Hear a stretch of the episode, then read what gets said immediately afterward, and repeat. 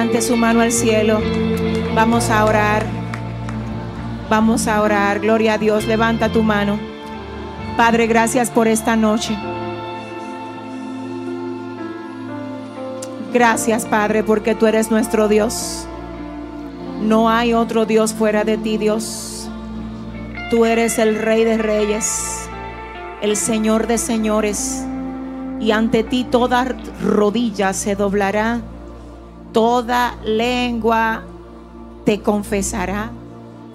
Y nosotros te vamos a honrar, Dios. Te vamos a servir con nuestra vida, Dios mío.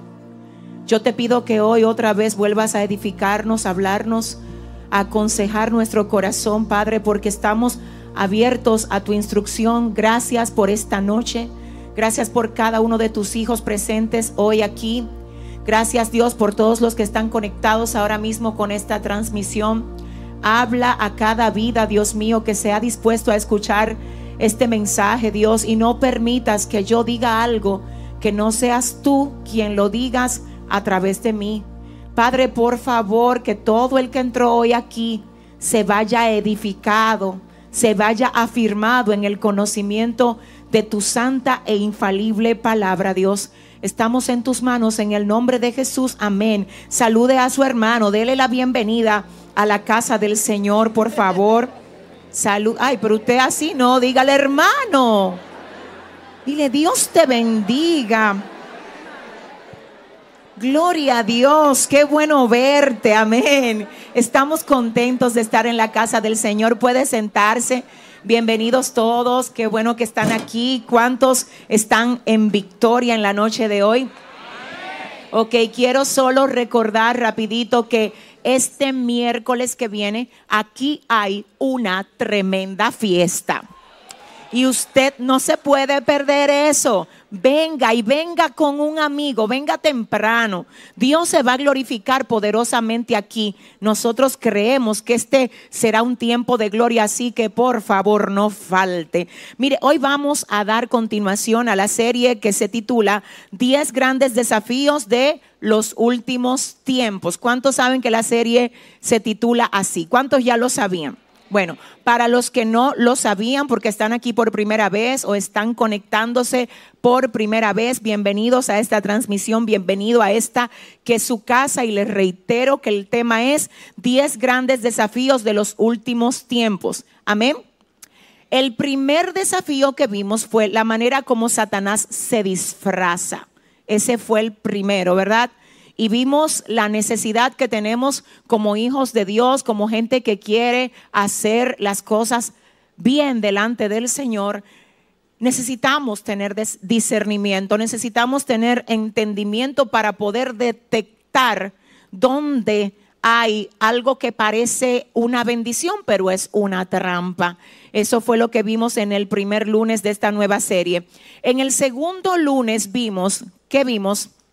La nueva era y sus peligrosas prácticas. Eso fue el pasado lunes. Y para entrar a lo que vamos a ver en la noche de hoy, yo quiero hacer un breve repaso de esta parte que ya vimos el pasado lunes, solo para que los que están por primera vez puedan ponerse en la misma sintonía que nosotros. El lunes pasado vimos, entre otras cosas, número uno, que la nueva era es un movimiento pagano y ocultista y ha penetrado de forma sutiles en todas las áreas de la vida. Lo vimos. La nueva era es un movimiento pagano ocultista que ha penetrado sutilmente en diferentes prácticas de la vida y penosamente, lastimosamente en la mayoría de las cosas que nosotros hacemos. ¿Por qué entonces decimos que la nueva era es un movimiento que está penetrándose a todas las áreas de la vida de forma sutil? Lo vamos a ver ahora. La razón de esto es lo siguiente. Miren, la nueva era tiene algo de religión, pero no es solo una religión. Tiene filosofía, pero no es solo una corriente filosófica. ¿Está bien? Vamos a seguir viendo que tiene cultura. ¿Qué más tiene? ¿Qué más tiene? Entretenimiento, educación, pero no es nada de eso y lo es todo a la vez. La nueva era es un sincretismo que está de alguna manera ofreciéndole al mundo que se entre en la corriente porque desde ahí se sirve lo que ellos quieran tomar. Ellos pueden crearse un Dios desde la idea que tienen de lo que Dios es. Entonces por eso vemos que en la nueva era hay toda una corriente mixta de religión, de filosofía, de entretenimiento, de arte, de ciencia, de educación, pero al mismo tiempo no es nada de esto, es simplemente una mezcla, es como un guiso para que cada quien pues tome de ahí la parte que le gusta de ese guiso y se sienta que pertenece a algo. Pertenece a algo que le da sentido de pertenencia, que supuestamente le da satisfacción. Y en la noche de hoy vamos a explorar algunas de estas prácticas de manera más profunda que como lo hicimos la semana pasada. Quiero que ustedes sepan que el movimiento hindú, específicamente eh, todo lo que tiene que ver con esas prácticas orientales, datan de la era de antes de Cristo. Escúcheme bien, esto fue antes de Cristo. Entre el año 1500 a 1400 antes de Cristo. Una de las cosas que dicen los practicantes de la nueva era es que si hay alguien copiando, no pueden ser ellos, porque ellos surgieron como religión antes del cristianismo. Y yo quiero que usted sepa algo, escúcheme. La Biblia dice en el libro de Lucas, hablando Jesús, yo vi a Satanás caer del cielo como un rayo. Amén. Satanás, escúcheme, fue echado fuera del cielo porque se rebeló contra Dios. Él es un imitador. Así que, aunque el movimiento del engaño del hinduismo y otras prácticas orientales se hayan dado antes de que se manifestara o se estableciera el cristianismo en la tierra. Esto no tiene nada que ver con que el hecho de que el que salió primero es el original. Vamos a ser precisos. Satanás estaba en el cielo, lo despojaron del cielo porque se rebeló contra Dios. Todo lo que nosotros vemos desde el Edén y hasta ahora en formas de engaño de Satanás tiene todo la misma esencia. Hace poco les comenté a ustedes que Satanás no tiene nada nuevo. Es siempre lo mismo. Lo único que hace es que se cambia el traje. Entonces, todo lo que ha salido de um, la nueva era es protagonismo del mismo que engañó a Eva en el huerto del Edén. Así que aquí no se trata de que el hinduismo fue 1500 años o 1400 años antes de Cristo. Eso no es lo relevante. Lo relevante es quién es el autor. ¿Quién es el autor del engaño? Entonces, si vamos a ver la fuente de dónde sale, entonces las cosas cobran sentido. Aquí no estamos haciendo un debate a ver cuál es la religión verdadera. No, señores, esto no se trata de eso. Y quiero con mucho respeto decir a todos los que han estado pendientes de esta serie, gracias por estar ahí. Lo digo con muchísimo respeto y delante del Señor en este altar que honro, valoro y agradezco a Dios que me dé la oportunidad de ministrar desde aquí. En ningún sentido mi intención es ofender a nadie. Yo no busco que nadie se sienta irrespetado con lo que estamos enseñando aquí, pero si el hecho de yo enseñar la Biblia como este hace sentir irrespetado, de verdad lo siento mucho. Lo voy a decir otra vez, de verdad lo siento mucho y lo digo desde lo más profundo de mi corazón, pero yo no puedo dejar de predicar la palabra como es. Así que recuerden todos, esto no es algo personal. Escúcheme, la semana pasada yo había dicho que yo no estoy abierta a debates. Así que toda la gente que está comentando en las redes que si aquello, yo no te voy a responder porque mientras pudiera estar haciendo eso, prefiero eh, prepararme cada vez mejor en la palabra para poder llevarte la palabra de verdad que no retorna atrás vacía, sino que donde cae produce el fruto para el cual el Señor la envía. Así que dicho esto, yo quiero que usted escuche lo que le voy a decir 1500 a 1400 años, 1500 a 1400 años. Antes de Cristo, los años se contaban en descenso. Yo creo que les enseñé eso en algún momento, ¿verdad? Mientras más bajito era el año, entonces estaba más cerca. Está bien. Así que en esa dirección es más reciente la fecha de 1400 que la de 1500. Entonces data el hinduismo de entre 1500 a 1400 años antes de Cristo, pero en las últimas décadas ha entrado al occidente y ha ganado el cariño de los niños. Ay, ay, ay. Ha ganado el cariño de los niños, como a través de series, a través de dibujos animados y a través de videojuegos. No sé si ustedes han visto los animes. Mire el nivel y el grado de violencia y de ocultismo que esos muñequitos presentan. Por eso no es de extrañar que niños adictos a ese tipo de contenido también sean rebeldes, también sean violentos, también se vuelvan agresivos. Cada vez que veamos una conducta inapropiada en nuestra casa, veamos también que la incita, que la alimenta. Amén. Necesitamos poner cerco, pero también necesitamos sacar las zorras pequeñas.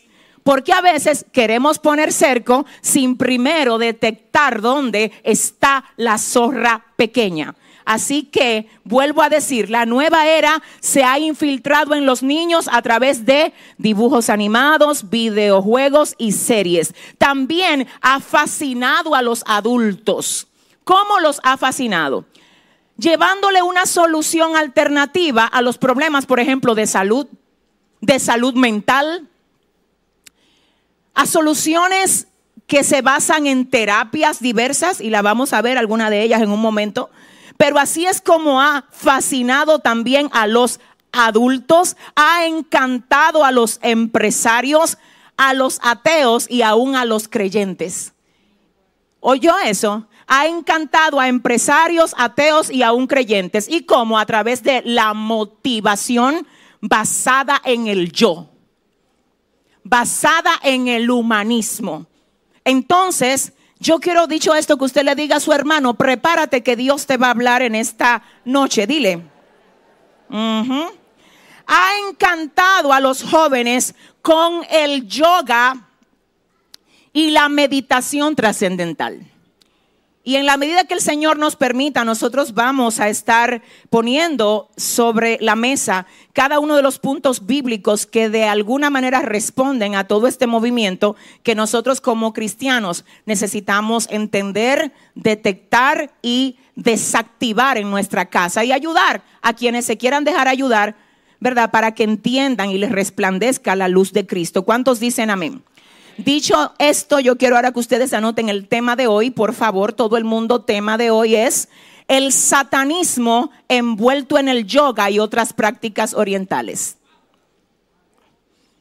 El satanismo envuelto en el yoga y otras prácticas orientales. Vamos para esto a ver lo que dice el libro de Génesis, capítulo 3, versos 4 y 5.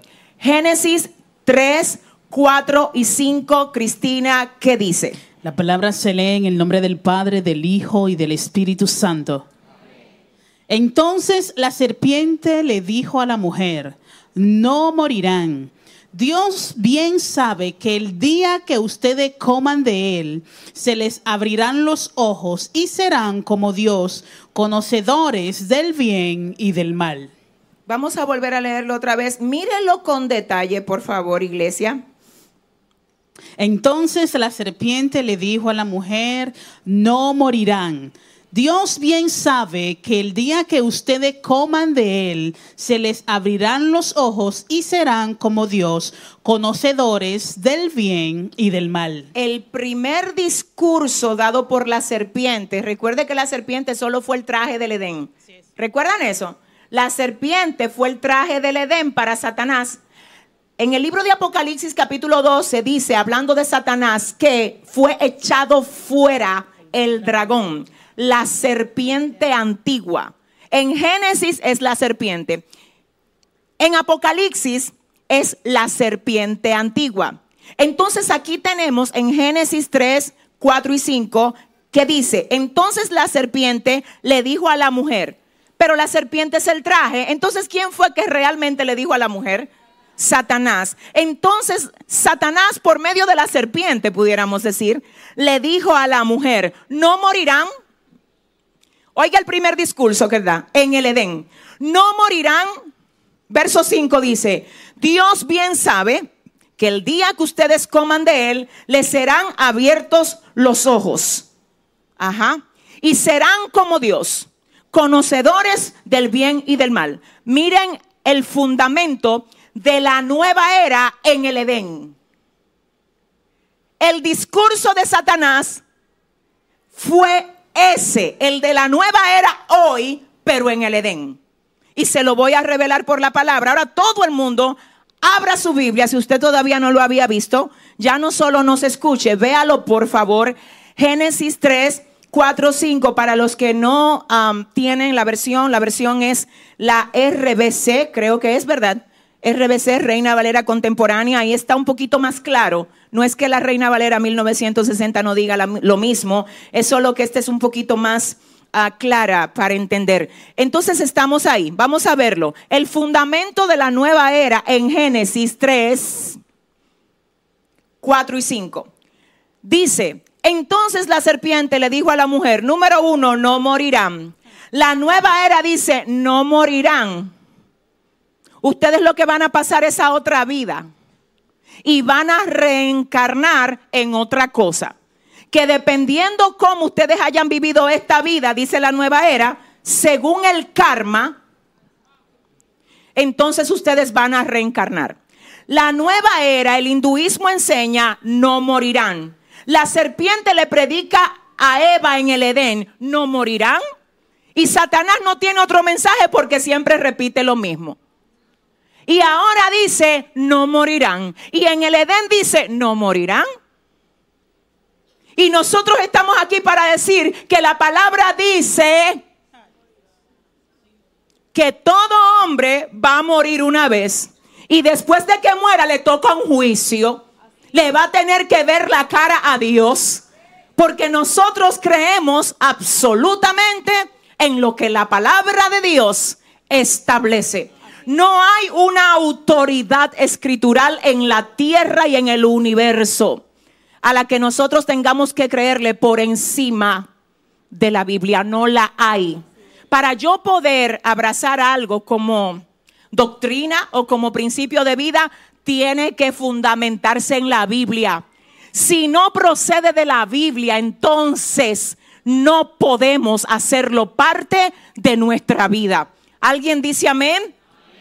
No morirán. El verso 5 dice, Dios bien sabe que el día que ustedes coman de él, les serán abiertos los ojos. Una de las cosas que la nueva era enseña, y lo voy a enseñar un poquito más hacia adelante, es la apertura del tercer ojo o del ojo que todo lo ve. Lo vamos a hablar un poquito más allá, solo quiero ir haciendo zapata. Lo próximo que dice, y serán como Dios. Hay una trinidad imitada en el hinduismo y lo vamos también a ver en la noche de hoy.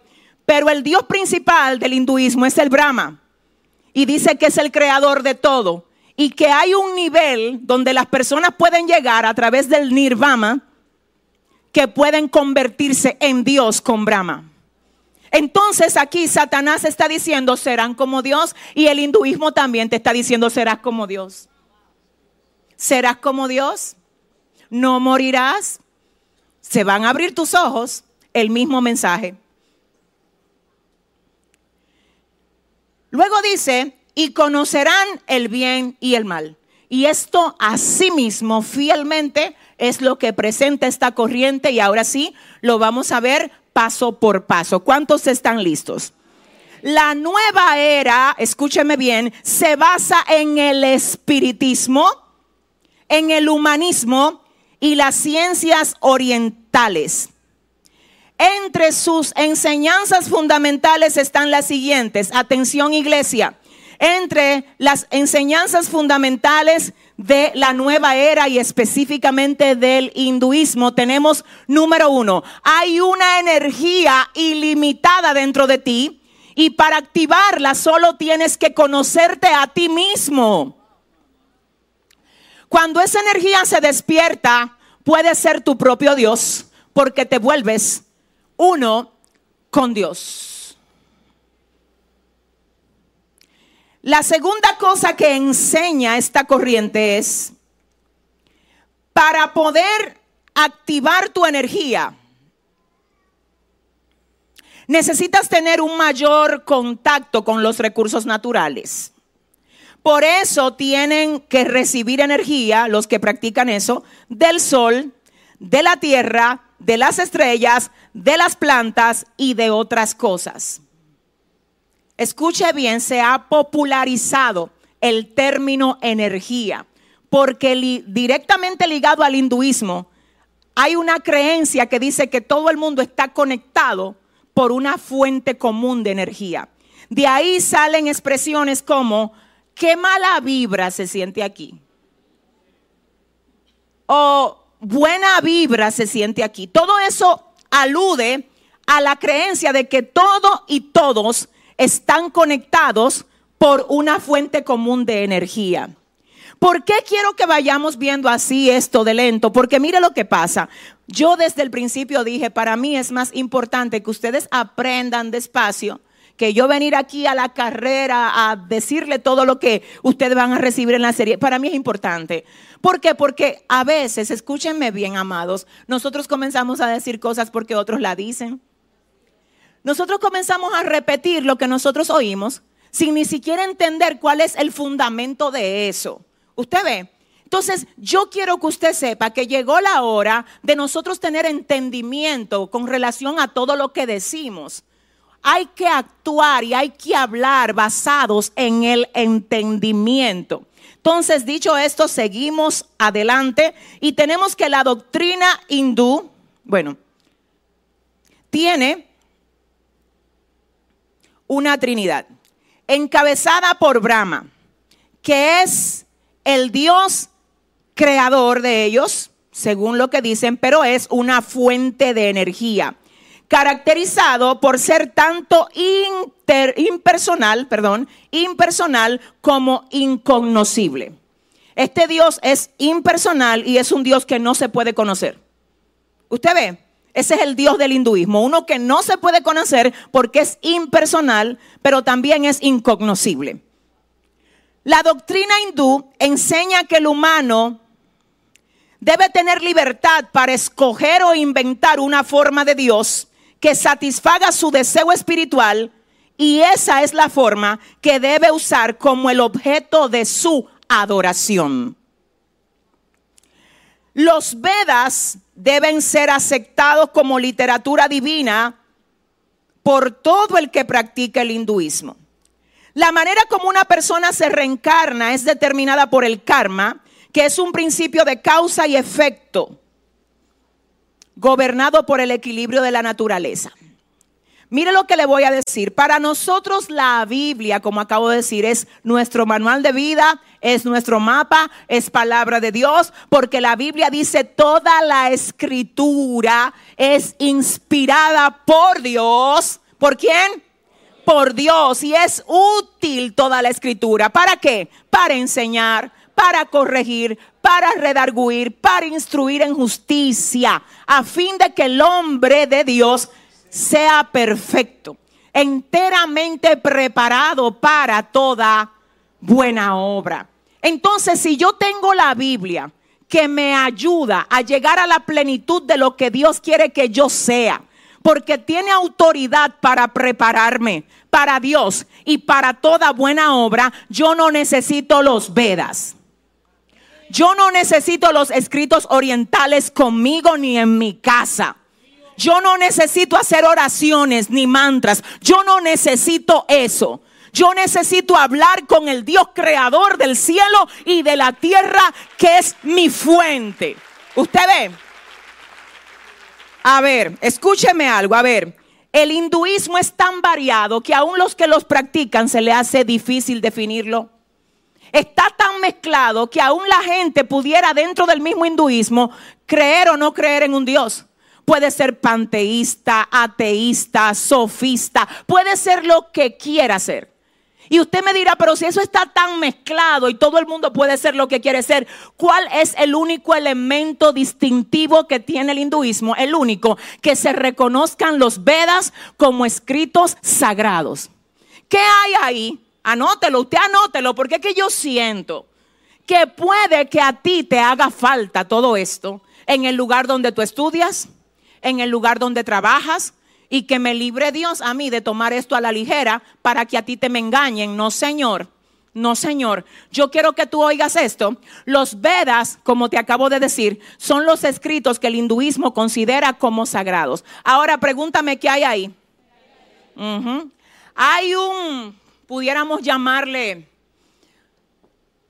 fábulas, hay cuentos, hay mitologías, hay historias de los dioses, según ellos la cuentan, tan erradas y tan llenas de fábula, que una de esas historias dice que a, a uno de los dioses de ellos, que es el que tiene cabeza de elefante, ¿cuántos lo han visto? Fue el propio papá Dios de él que le voló la cabeza porque estaba cuidando la casa mientras la mamá se estaba bañando. Entonces le voló la cabeza y ella le dijo al papá, ese era tu hijo, pero tú no sabías que era tu hijo porque tú te fuiste por años y me dejaste sola. Entonces, como ya al cuerpito del niño no, no tenía cabeza, entonces salieron a buscar un elefante para conectarle la cabeza al cuerpo del niño. Y por eso ese Dios, que muchas veces usted lo encuentra, por ejemplo, en los restaurantes de, los chinos. Ajá. Ustedes lo han visto, ¿verdad? Eh, lo vemos en algunos negocios de personas que yo creo a veces que es por ignorancia que ponen ese tipo de cosas porque vuelvo al punto. Eh, la Biblia dice, escuche lo que dice la palabra, mi pueblo perece por falta de conocimiento. Entonces esa entidad que usted la ve con un cuerpo humano pero con cabeza de elefante, viene de una mitología hinduista que tiene que ver con toda esa fábula y así es que ahí se registran en los Vedas y otros escritos la línea de acción de aproximadamente 300, a ver, 330 millones de dioses que tiene la religión del hinduismo. ¿Usted recuerda eso? 330 millones de dioses. ¿Y cuántos habitantes hay ahora mismo en la India? 1.500 millones. La semana pasada yo les comenté que en el censo del año 2023, India acaba de tomar el primer lugar en el mundo de habitantes. Era China antes de la India. Pero ahora India ha crecido. Y si usted sigue la noticia, usted ve el caos que hay ahí. Recientemente vi un reportaje donde dice que ellos ya ni caben casi en los trenes, que se están sofocando porque se están chocando uno con otro. Están literalmente apretujados en un país donde las ratas pueden ser dioses y donde las vacas son intocables. Está hundido en la pobreza porque la economía no necesariamente es funcional para una población tan exageradamente alta. ¿Alguien está aquí? Pero la base del problema de la India hoy en día, señores, es sus creencias religiosas. Entonces estamos aquí para seguir viendo ahora, yo quiero que usted vea conmigo lo que dice el libro de Éxodo, capítulo 20, versos 3 al 6, Cristina. No tengas ningún otro Dios aparte de mí. No te hagas ninguna clase de ídolo ni imagen de ninguna cosa que está en los cielos, en la tierra o en el mar. No te inclines ante ellos ni les rindas culto, porque yo, el Señor tu Dios, soy Dios celoso, quien no tolerará que entregues tu corazón a otros dioses extiendo los pecados de los padres sobre los hijos, toda la familia de los que me rechazan quedan afectados hasta los hijos de la tercera y la cuarta generación. Pero derramo amor inagotable por mil generaciones sobre los que me aman y obedecen mis mandatos. Gloria a Dios. Gloria a Dios. Escúcheme, una de las formas más populares y funcionales, debo reconocer, de infiltrarse el satanismo que hay en el hinduismo en este lado del mundo es a través de la práctica del yoga. Y le voy a decir algo a todos ustedes, por favor, escúchenme, escúchenme. Esto se ha metido aún en las iglesias. Hay gente que no cree que está haciendo mal practicando el yoga. Hay gente que cree que eso es inofensivo porque para ellos se trata de hacer ejercicio, se trata de tener una meditación, se trata de relajarse, se trata de tener control mental, se trata de esto. Y están incluso creyendo en la posibilidad de que exista yoga cristiano. Pero te voy a decir algo, escúchame, no hay yoga cristiano. Hay cristianos que por no conocer el fundamento de esto practican yoga. Pero no hay yoga cristiano. Por favor, iglesia, los hermanos que están ahí, escúchenme, no hay yoga cristiano. No hay hinduismo sin yoga y no hay yoga sin hinduismo. Entonces vamos a aprender ahora algunas razones por la que nosotros no debemos practicar yoga. Vamos a ver. Número uno, la finalidad del yoga no es únicamente la relajación, la correcta respiración, el bienestar o control físico, sino que es la iluminación.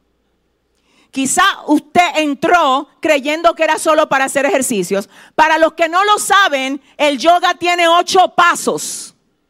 Ocho pasos que van en ascenso. Los primeros pasos parecen casi mandamientos de la Biblia.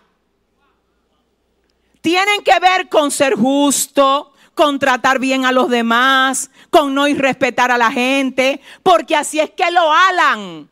Claro que no lo pueden presentar como satanismo en el primer round, pero ocho pasos, ocho pasos. Y el último de esos pasos tiene que llevar a los practicantes a la iluminación. Escúcheme bien, Dios mío. Ya dijimos y que esta frase se haga de usted en esta dirección. No hay yoga sin hinduismo y no hay hinduismo sin yoga. Tiene ocho pasos el yoga y quiero que usted sepa algo. Mire, estos pasos se presentan como una vía de perfección a través del control de los elementos físicos y psíquicos de la persona que pretende alcanzar el nirvana. Lo que ellos llaman la extinción del sufrimiento para alcanzar la iluminación, lo que también se le conoce como la apertura del tercer ojo y la unión con su Dios. Escuche lo que le voy a decir. La Biblia dice, andará el hombre sobre brasas sin que se queme. Jugará el hombre con fuego sin que sus vestidos ardan. Estoy preocupada porque yo he escuchado hasta pastores diciendo que tú puedes hacer ejercicio de yoga siempre que tú no medites en lo del yoga.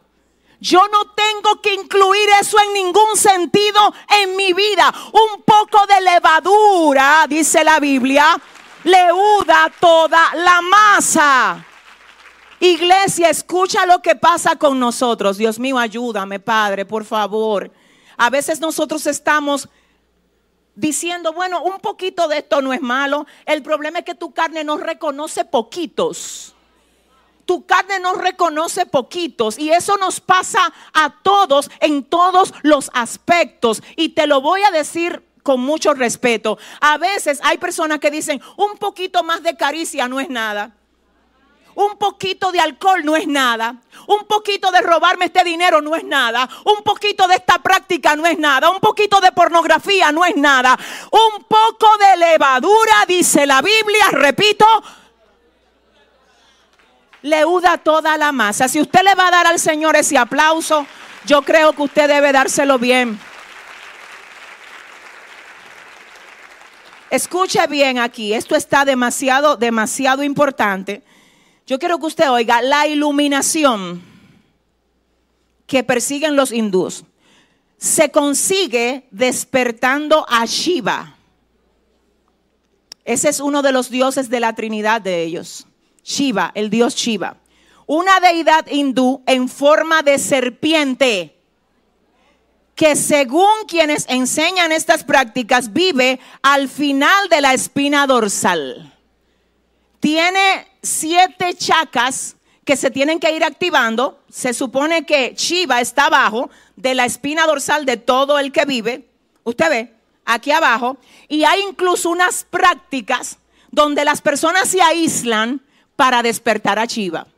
Y yo quiero que usted sepa, escuche bien, que ahí en esa práctica se le abren portales a demonios que yo estuve viendo testimonio de gente que literalmente dijo, después de practicar todo eso, si Dios a mí no me rescata, yo me vuelvo loco. Porque le abrí puerta a eso y comencé con prácticas de respiración. No fue invocando a Chiva que comenzaron, no. Fue respirando según lo que te enseña el yoga.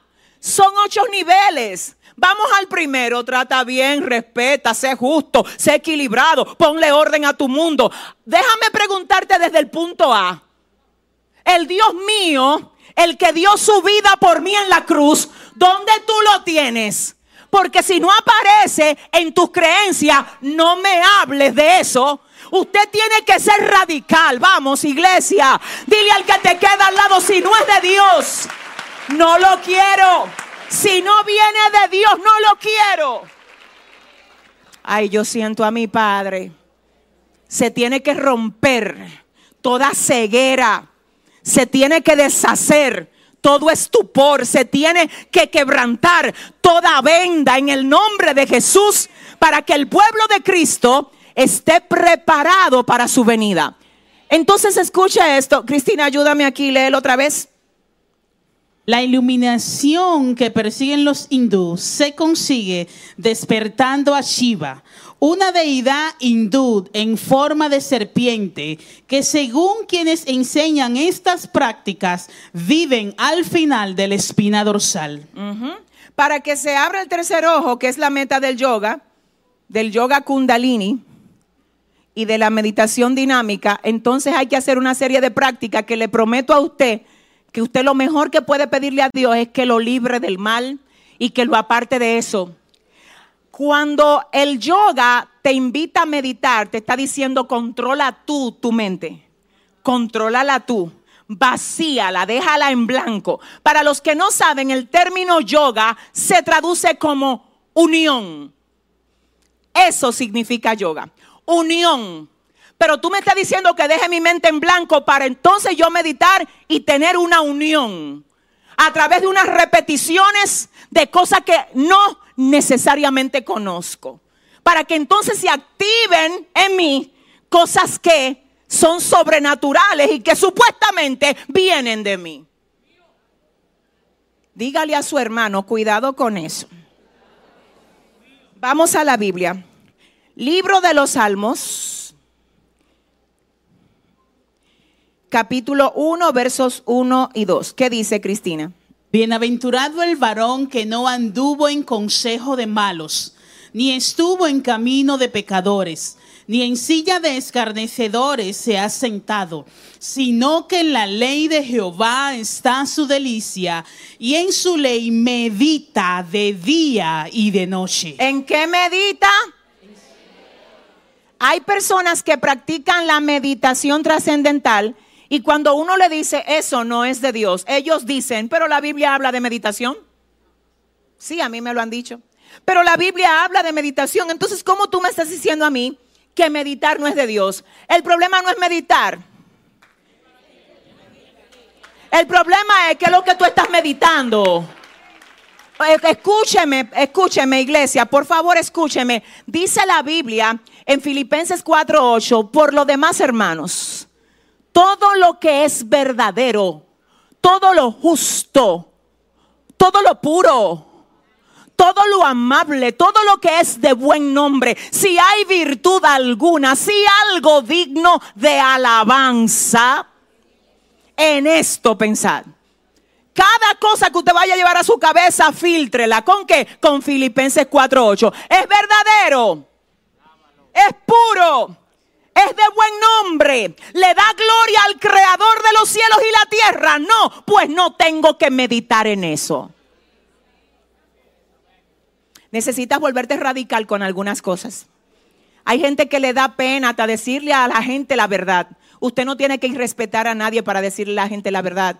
Usted, no, usted tiene que comenzar a proyectar, y yo sé que hay gente que ya lo hace, obviamente me consta, pero hay gente que lo he visto, que me le falta como esa fuerza de carácter para decir malo a lo malo y no dejarse involucrar. El enemigo te va a mandar gente a tratarte de involucrar que tú amas, que a ti se te hace difícil decirle que no. Pero tú vas a tener que recordar que tú amas más a Dios que a ellos. Si tú quieres aplaude y si no, no.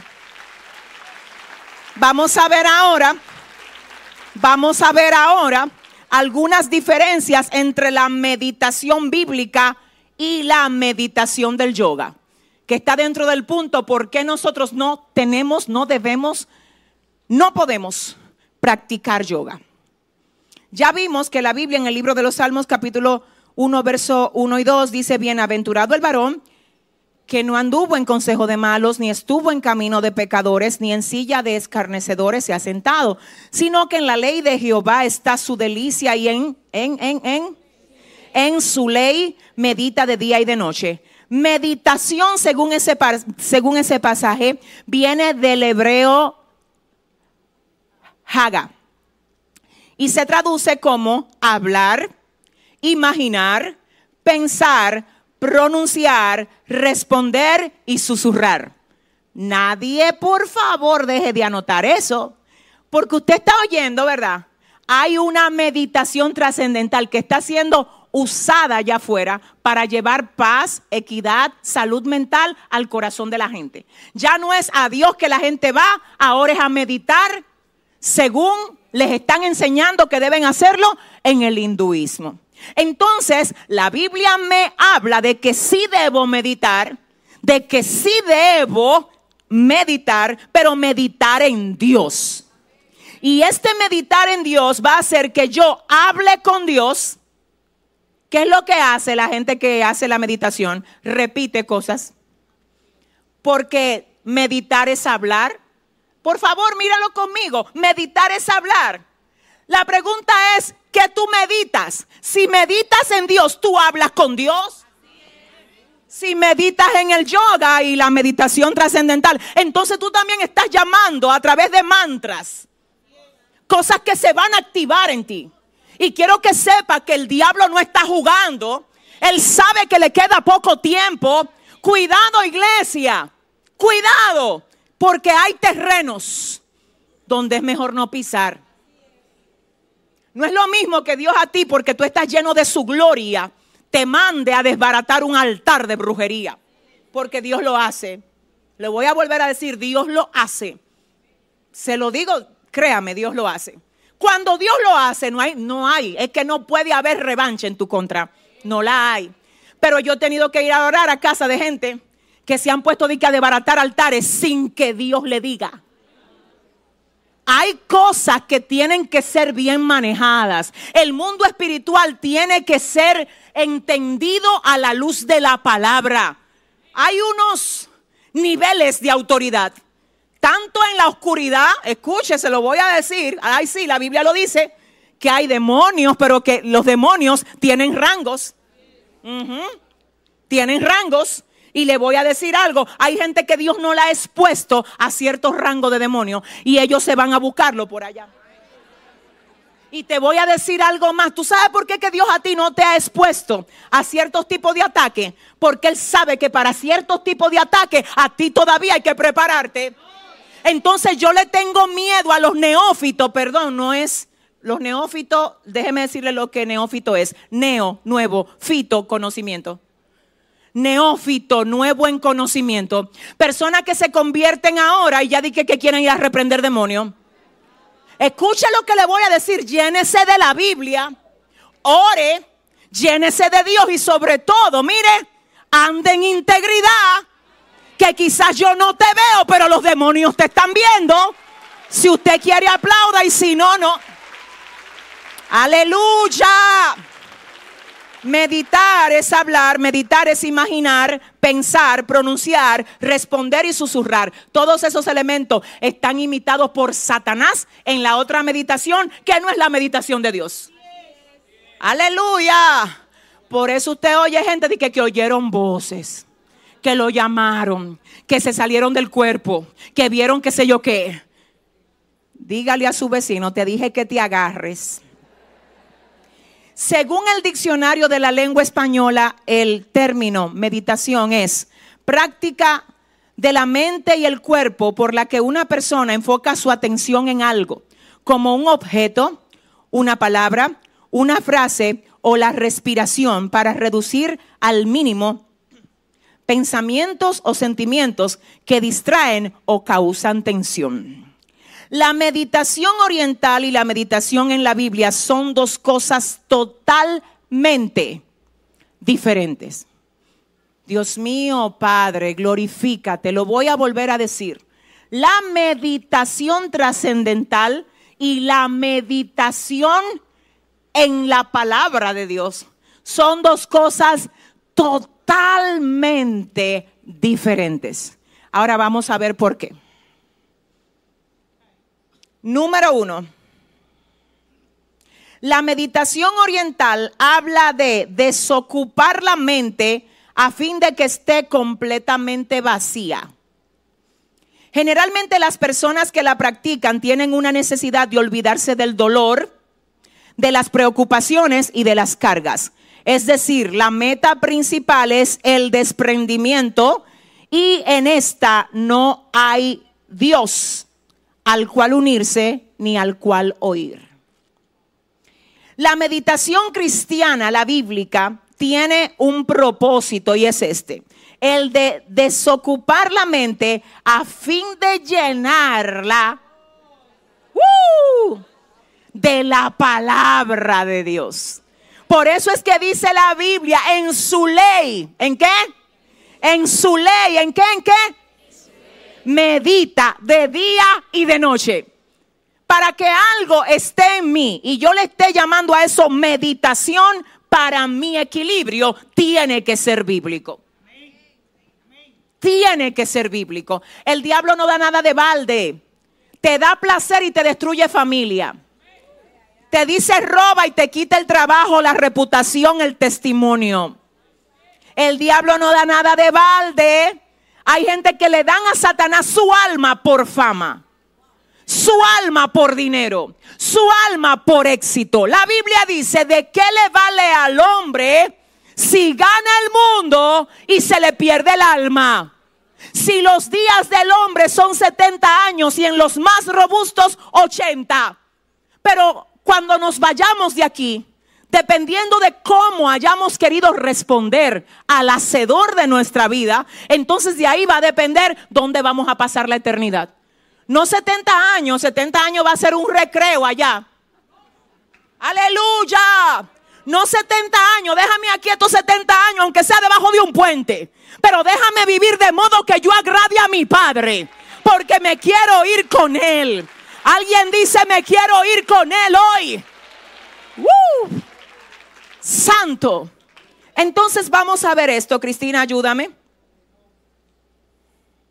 Cuando nosotros meditamos en la Biblia, conocemos a un Dios personal, un Dios que se interesa por nuestros asuntos personales.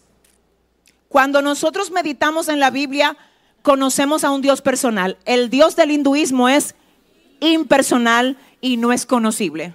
El Dios de nosotros dice, yo quiero ser tu amigo. De ahora en adelante no les voy a llamar siervos. Le voy a llamar amigos. Dice el Señor, yo quiero que tú me conozcas y yo quiero que tú te acerques. Porque te voy a llamar amigo. Ay, ay, ay, ay, ay. Te anda buscando el Señor. El Dios verdadero porque quiere establecer una amistad contigo. No afectes tu comunión con Dios por fábulas del diablo que quieren desconectarte de lo que Dios quiere hacer contigo. ¿Alguien dice amén? Continuamos. Tengo aquí la meditación, ya la leímos esa parte, la meditación que nos pide la Biblia, ¿verdad? Es leer el libro de qué? De la ley, donde están qué? Las verdades de Dios. El libro de la ley donde están las verdades de Dios. Eso a mí me parece demasiado tremendo. Libro de la ley donde están las verdades de Dios. Cuando yo tengo la verdad, no importa que tú me quieras venir con mentira, la verdad, la verdad me va a servir de escudo. La verdad me va a servir de escudo. Déjame decirte algo aquí. Esta batería tiene palitos. ¿Me pueden prestar un palito de batería? Por favor. Mire lo que le voy a decir. Cuando una persona ha sido engañada, con mentiras. A la mentira la trata como si fuera una verdad y la defiende. Porque la falta de verdad hace que alguien se vuelva demasiado vulnerable ante la mentira y luego termine defendiendo una mentira como si fuera una verdad. Déjame ver, por favor, gracias. Mire lo que pasa es posible que a mí me hayan enseñado, yo en mi falta de, ¿verdad? Verdad, antes de ser cristiana, por ejemplo, me, me hayan dicho, eso que tú ves ahí, todo el tiempo ahí, eso es un micrófono. Eso es un micrófono. Tú ves el negro que usan, bien, pero el otro es igualito. Lo único que tú tienes que hacer es agarrarlo igual. Y yo voy a creer que es un micrófono. Como me dijeron eso durante toda la vida y yo nunca tuve la manera de comprobarlo, es posible que un día yo venga y tome esto para querer usarlo como micrófono. Pero aquí hay un solo problema, esto no es micrófono. Ah, pero que a mí me dijeron, el hecho de que a mí me hayan dicho no lo hace micrófono. El hecho de que me lo hayan dicho no lo hace micrófono. Hay un problema y es que hay gente defendiendo cosas que otro le enseñó y no es verdad. Hoy yo le pido al Espíritu Santo que quebrante en ti toda nube de engaño. Que Dios te haga comenzar otra vez, pero de acuerdo a los principios de Él. Yo no sé de dónde vienen esas creencias místicas evangélicas que tienen algunos. Hay gente que ha filtrado el misticismo, no solo el hinduismo, hasta el misticismo en la iglesia evangélica y en todas las iglesias. Yo vi una nube negra que entró con él ahora. Yo no sé porque yo vi como que el zapato rojo no cuadraba. Le voy a decir algo, mire. La Biblia habla de que Dios habla por medio de los sueños. Pero yo le voy a decir algo a usted. Y óigame, el sueño que usted tuvo no está por encima de la Biblia. Hay gente que se confunden por los sueños que tienen. No todos los sueños son de Dios. A veces el diablo usa tus sueños para confundirte. Y te va a hacer ver gente de que vestido de negro que Dios te la asignó para que te enseñen. Y en el sueño te va a decir, mira, tenía una ropa negra y una capa y andaba vestido de carabela. Cuando tú vayas a hacer un juicio en base a un sueño que tuviste de 15 minutos, mira los frutos que en 15 años te ha dado a ti esa persona. Si usted quiere aplauda y si usted no quiere no aplauda, pero escúchame lo que te voy a decir. Mentiras, mentiras que están siendo defendidas como si fueran verdad. ¿De dónde salen? A veces salió de lo que tuviste en un documental hay gente que le dieron años de doctrina bíblica, pero por un documental que vieron, se confundieron. ¿Cómo es posible que tú estés tratando de perseguir que Dios te use cuando todavía tu zapata no aguanta estar frente a herejías y decir Dios no está ahí? Aunque tú me hables de Dios, eso no viene de Dios. Porque cuando lo filtro a la luz de la palabra, Dios mío, me da que Dios no está ahí. Le voy a decir algo con mucho respeto. Una de las cosas más fuertes que está usando esta corriente para engañar gente es lo que la gente siente. Y yo no sé quién va a decir amén a esto, pero yo sé lo que le voy a decir. Hoy en día hay que pelear en el espíritu para que se derrame la gloria de Dios en cada lugar donde hay una congregación. Porque una de las formas como el diablo se está infiltrando es diciéndole a gente que nada más se dejan llevar por lo que sienten, pero tú sientes más cuando tú te conectas con la otra meditación que lo que tú sientes cuando tú oras. Yo no ando detrás de sentir, porque lo que yo sé es más fuerte que lo que yo siento. Si usted quiere, usted aplaude y si no, no. Si usted no tiene una base sólida, Ay, yo me engrifé desde que entré ahí. Y espérate, espérate. ¿Y qué es eso? Una logia. Ay, desde que yo entré ahí, el brujo me dijo todo. Claro, los demonios te estaban acechando. Y el brujo es un acceso directo de parte de Satanás. Entonces los demonios le dijeron todo lo que tú, hasta la ropa interior que te pusiste.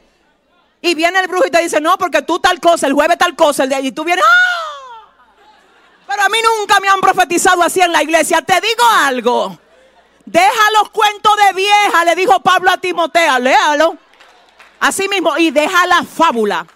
Eh, no soy yo, no, yo no dije nada de más que la Biblia no diga. Si usted la lee, sabe que lo dice así. Timoteo, deja los cuentos de vieja y deja las fábulas y ponte a predicar el Evangelio como es. Si usted quiere, aplauda al Señor. Ay, santo. Ay, santo. Es es para meditar, pero ¿en qué? En el libro de la ley de Dios. Ese tipo de meditación conduce a aquellos que son creyentes a una vida diferente, alineada a los principios de Dios. Alineada a los principios de Dios, qué belleza.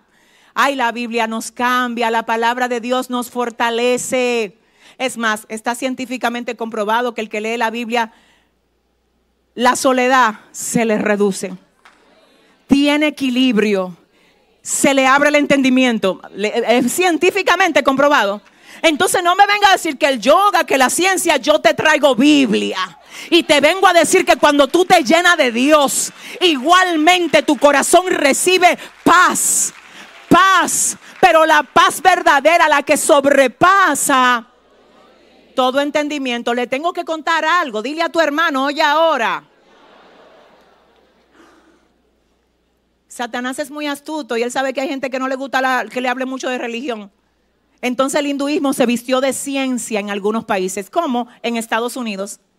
Se vistió de ciencia y ahora hay dentistas y médicos en Estados Unidos, maestros, abogados y supe que hasta en la ONU hay un centro de meditación. Hasta en la ONU donde se reúnen los gobiernos del mundo. Óigame, el hinduismo está esperando la manifestación de la era del acuario, que es la llegada de un líder mundial que va a traer paz y seguridad sobre el mundo entero. La Biblia ya nos lo dijo. Y nos dijo que no va a venir hasta que la iglesia no se vaya de aquí. Así es que dile al que te queda al lado, te dije que nos vamos. Ay, dile a dos, te dije que nos vamos. Cuando nosotros meditamos en la Biblia, conocemos a un Dios personal. ¿A un Dios qué? Personal. Un Dios que se interesa por los asuntos personales de sus hijos. Y ahora yo quiero que veamos Josué 1, 7 y 8. Vamos a ver, Cristina.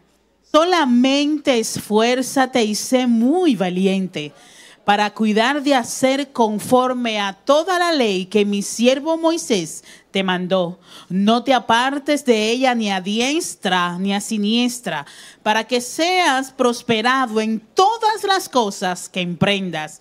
Nunca se aparte, se apartará de tu boca este libro de la ley, sino que de día y de noche meditarás en ella, para que guardes y hagas conforme a todo lo que en él está escrito, porque entonces hará prosperar tu camino y todo te saldrá bien.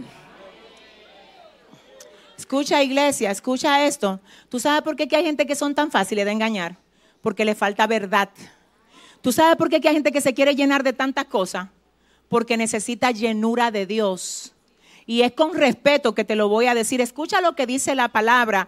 Cuando el hombre fuerte armado guarda su palacio, en paz está lo que posee. Eso es Satanás. Hasta que llega uno más fuerte que él y le vence. Y le quita todas sus armas en que confiaba y reparte el botín. Hablando de la ocupación de Cristo en la vida de nosotros. Dice que el hombre fuerte armado vivía en nosotros.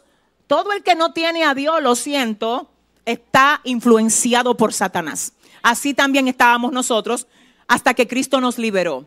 Entonces la liberación de Cristo hizo que Satanás saliera de nuestras vidas y Cristo se estableciera. Ahora escucha esto, escucha esto. Dice la Biblia, cuando el espíritu inmundo sale del hombre, ay, no, ay, ay, ay, no te pierdas esto. Cuando el espíritu inmundo sale porque lo sacaron, ¿quién lo sacó? El más fuerte. El más fuerte lo sacó. Entonces como lo dejaron sin casa y los demonios necesitan un cuerpo para poder hacer lo que quieren hacer aquí, déjeme explicarle, un demonio quiere matar, no puede matar siendo demonio, necesita un cuerpo. Un cuerpo de alguien para convertirlo en un asesino a través del pensamiento. Aleluya. El demonio quiere destruir familia, se le entra al que quiere. Es una, es necesito un cuerpo porque necesito un cuerpo en el Edén. ¿Cuál fue el cuerpo del Edén? Ahora mismo tiene un cuerpo para hacerte la guerra a ti. Y yo sé que tú sabes el nombre del cuerpo. Lo que pasa es que el hermano tuyo no le interesa. Y no se puede hablar eso aquí. Dile a tu vecino a orar que voy por ese cuerpo. No pelee con los cuerpos. Ore, ore. Ore para que se vaya la esencia de serpiente. No es con el cuerpo que tengo que pelear. Es con la esencia. Entonces, cuando el espíritu inmundo sale del hombre, ayúdame, anda por lugares secos, haciendo que buscando reposo. Ay, o sea que el diablo necesita reposo. Reposo, descanso. O sea que se cansa. y usted está hablando de que usted está cansado, déjeme aclararle algo. Usted también tiene cansado a Satanás. Y hay gente aquí que tienen al diablo cansado. Por eso cuando anda por ahí buscando reposo, aleluya. Es más, te voy a decir algo, aleluya. Cuando el enemigo te manda a ti esos espíritus de cansancio, esas influencias, lo que te está diciendo en el mundo espiritual, tú me tienes harto. ¿Por qué tú no te quedas acotado? Ya no ores. Ya, ahí es que tú te tienes que sacudir. Dígale a dos hermanos ahora mismo, dile, sacúdete. Dile, levántate. Levántate que está cansado y va a tener que correr de tu vida y de tu casa. Sométanse a Dios. Resistan al diablo y de ustedes va a huir. Pero le voy a decir algo, escuche ahora, aleluya. Anda buscando lugar y como no encuentra, dice, yo voy a volver a mi casa. Ahí léalo. Usted sabe lo que dice, yo tengo que volver a mi casa. ¿Y cuál es la casa? ¿Tú sabes lo que es eso? Que el enemigo todavía te está anhelando como su casa. Porque que antes te controlaba demasiado. Antes era todo lo que tú te ganaste, vete allí al drink, tómatelo de licor. Ahora no te controla. Ahora lo que tú ganas es para tú vivir bien con tu familia y honrar a Dios con el estilo de vida que tú tienes. Entonces dice Satanás, wow, me lo sacaron del drink. Y yo que lo tenía atado y lo liberaron. Wow, me la sacaron de, esa ira que le daba. Ahora está ella siendo apacible siendo amable con todo el mundo, me la arrebataron. Pero entonces no se rinde y dice, yo voy para mi casa otra vez de donde yo salí. Déjame ver cómo está esa casa. Ay, ay, ay, ay. Y dice la Biblia que cuando va a ver la casa, ¿quién es la casa? Ay, no te, escúchame, escúchame. Yo no traje el texto, pero escucha fiel como lo dice. Cuando va a su casa, de donde salió, la encuentra limpia.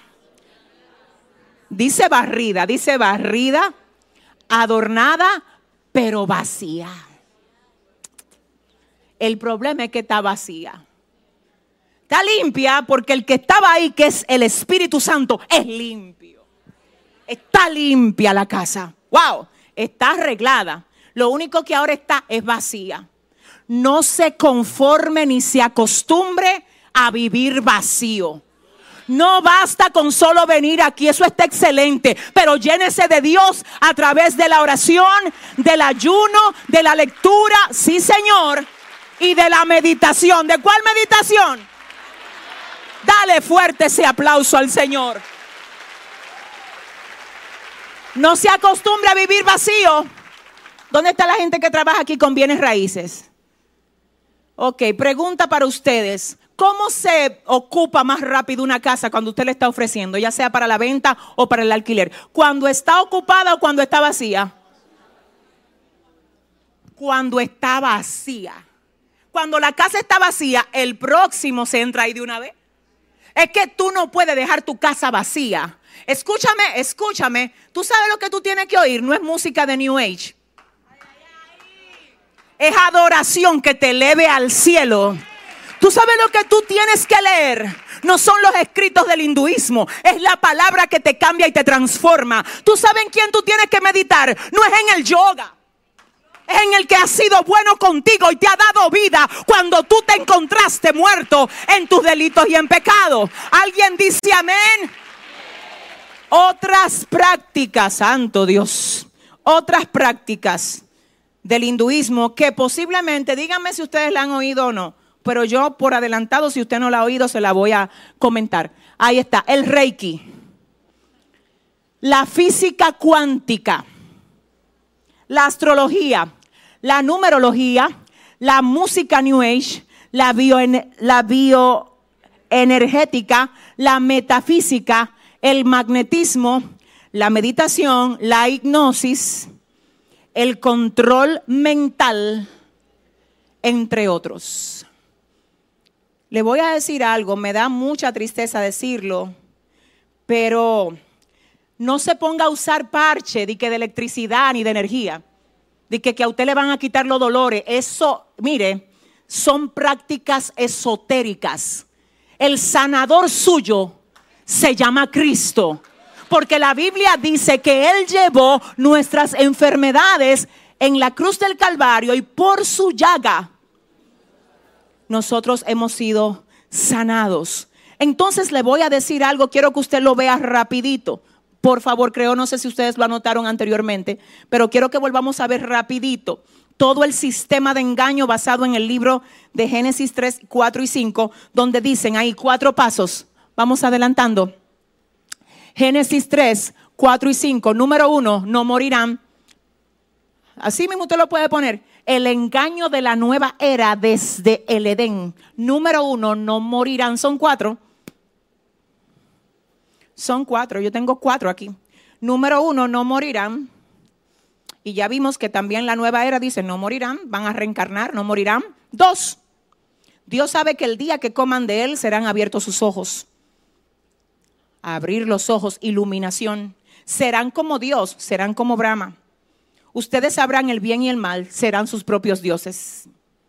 Vamos ahora a ver algunas conclusiones de esta clase para que usted vea. Dígale a su hermano, te dije que tú vas a ver hoy algo que te va a impactar. Dile, por favor. Así es que agárrate, tu hermano está medio... Dime si tú estás preparado, háblame de ti. ¿Quiénes están listos aquí para ver lo que vamos a ver ahora? Antes de verlo, anote las conclusiones. Cristina, ayúdame. Mientras más el hombre se aleja de Dios, más profundo se hunde en el océano del error. Por eso, desde tiempos antiguos, fenómenos naturales y elementos como el fuego, el aire, la tormenta, las lluvias, las serpientes, el sol, la luna, entre otros, fueron considerados como algo superior. Yo les conté a ustedes que una vez fui donde mi dentista y él me dijo, pastora, usted no sabe que antes, así como que, como, él, él me lo dijo, él es muy bueno y muy sabio, que Dios lo bendiga y lo, lo salve. Eh, él me dijo, pastor, usted no sabe que antes en la antigüedad la gente lo que adoraba era el sol, adoraba la luna, adoraba la lluvia. Y yo recuerdo que yo le dije, claro, yo sé. Eso creo que a todos, ¿verdad? Nos lo enseñan, ¿verdad? En la historia primitiva y todo esto.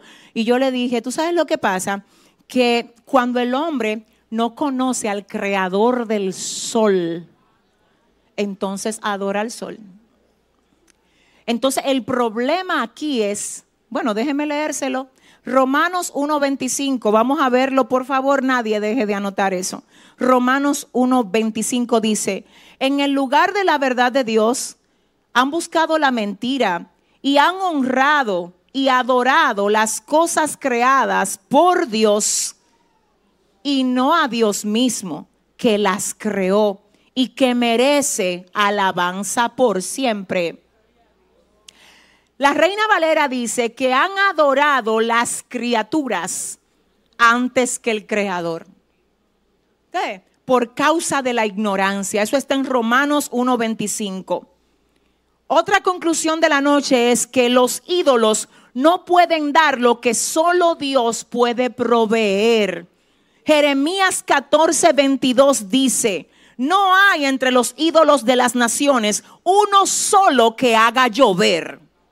No hay uno solo que haga llover.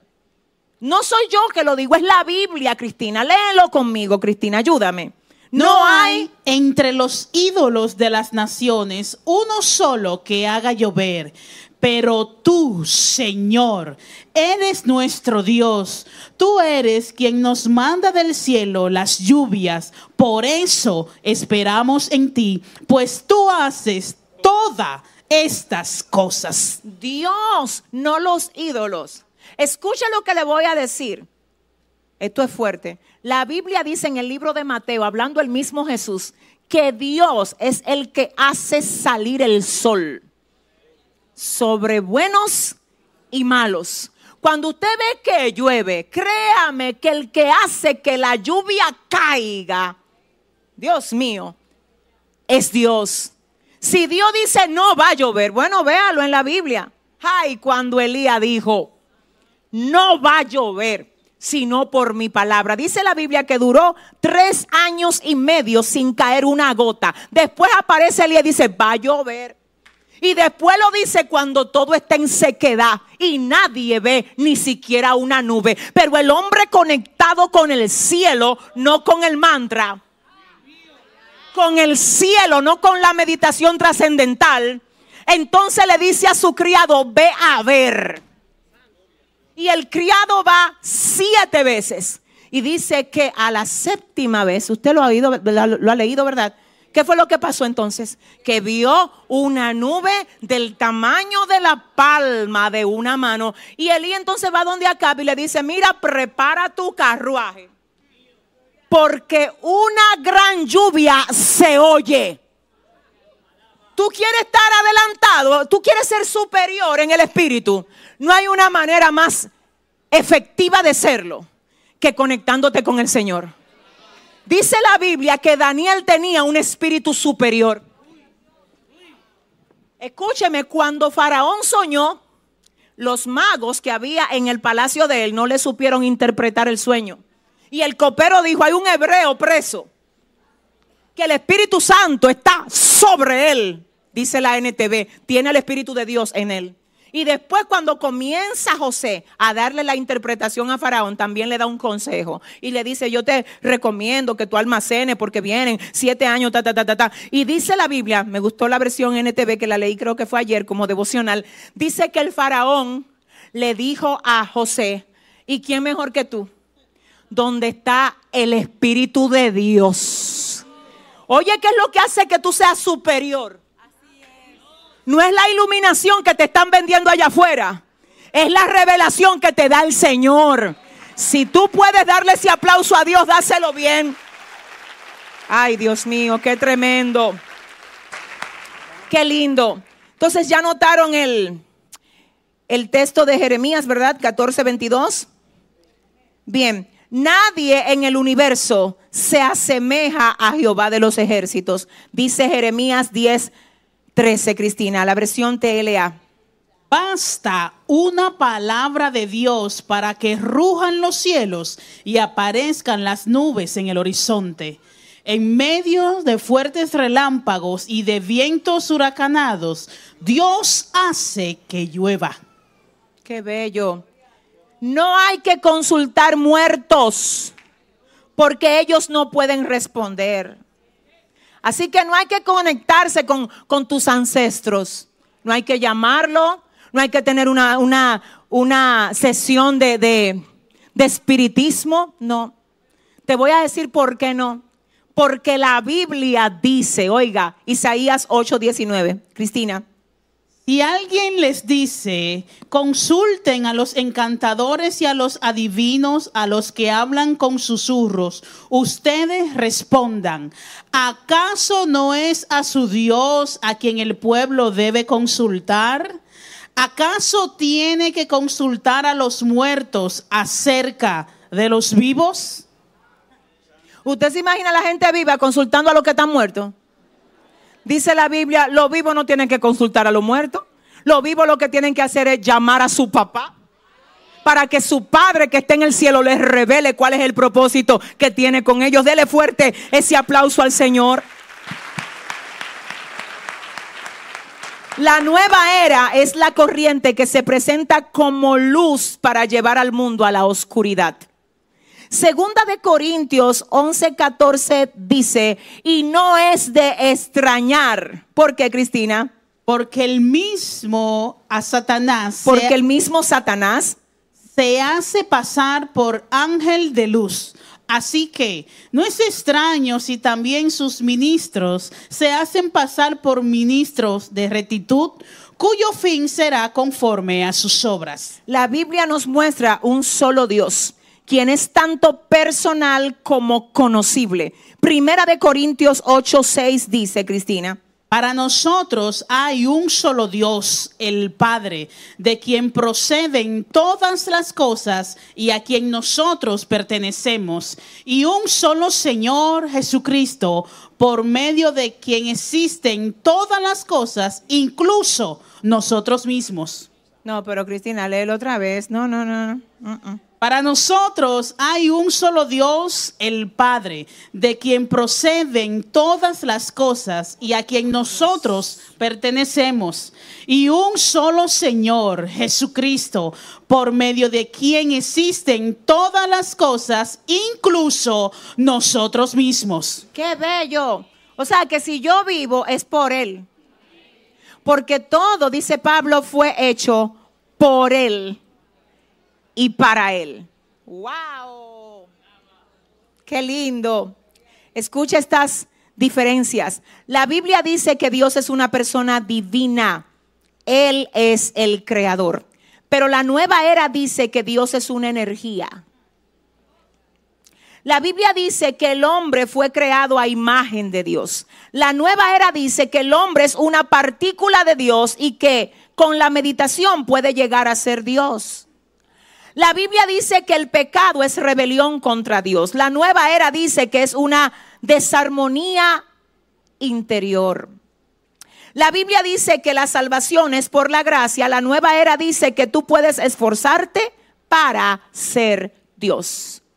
¿Se acuerdan que yo le dije que hoy iba a presentarles algunas imágenes que quiero que vayamos viendo?